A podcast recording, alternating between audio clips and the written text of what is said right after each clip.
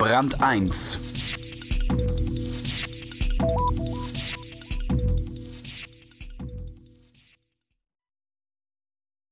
Als Kind habe ich es besonders geliebt, wenn mein Vater mich zu einer Geschäftsfahrt mitnahm. Deswegen wollte ich Vertreterin werden. Den ganzen Tag Auto fahren. Ein Kindheitstraum. Bei den 60.000 Handelsvertretern in Deutschland wechselt der Job manchmal eher zwischen Traum und Albtraum. Man muss diesen Beruf schon lieben, um fröhlich und erfolgreich zu bleiben. Marco Lauer hat so einen Vertreter erlebt.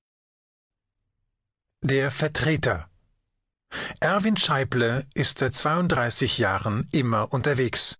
Als selbstständiger Handlungsreisender verkauft er rustikale Möbel. Ein Beruf, den man sehr mögen muss, um ihn durchzuhalten.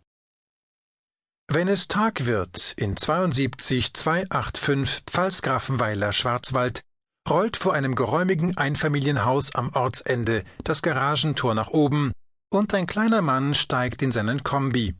Er braucht Platz für seine Musterkataloge, denn er ist Vertreter. Klinkenputzer, am unteren Ende der Skala, was das Ansehen betrifft, sagt er und lacht, nur ein Spaß. Am Abend wird er wieder zurück sein, oder erst morgen, oder übermorgen, so genau ist das Leben eines Vertreters nicht planbar. Ein Handlungsreisender hat nie festen Boden unter den Füßen. Er fügt kein Brett in Not und Feder, spricht kein Recht und verschreibt keine Arznei. Er ist allein da draußen, und sein Lächeln und die blank geputzten Schuhe sind seine einzigen Waffen, sagt Arthur Miller in Tod eines Handlungsreisenden. Erwin Scheible lächelt fast immer.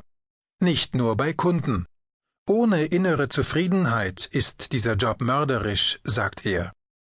Wache Augen hinter einer dunkel eingefassten Brille, die Schuhe blank geputzt, gepflegter Dreitagebart in einem Gesicht ohne Auffälligkeiten. Seine Glatze schimmert in der Morgensonne. Das Wochenende war schön. Er hat es genossen, war fort mit seiner Frau bei ihren Eltern am Chiemsee, zusammen mit den drei Söhnen. Gemeinsam haben sie gegessen, Sport getrieben und einfach ausgespannt. Die Familie ist der eine Teil seiner inneren Zufriedenheit. Dass er ein erfolgreicher Vertreter ist, der andere. Den Erfolg aber gibt es nicht umsonst. Es ist Montagmorgen kurz vor sieben. Scheible steht wieder unter Strom. Er möchte elektrisieren. Er muss es auch, denn das ist sein Job als Handelsvertreter zumal er allein arbeitet, nirgendwo angestellt ist, die Familie ausschließlich von seinen Provisionen lebt. Ich muss Vollgas geben da draußen, sagt Scheible, sonst kann ich mir gleich den Sprit sparen.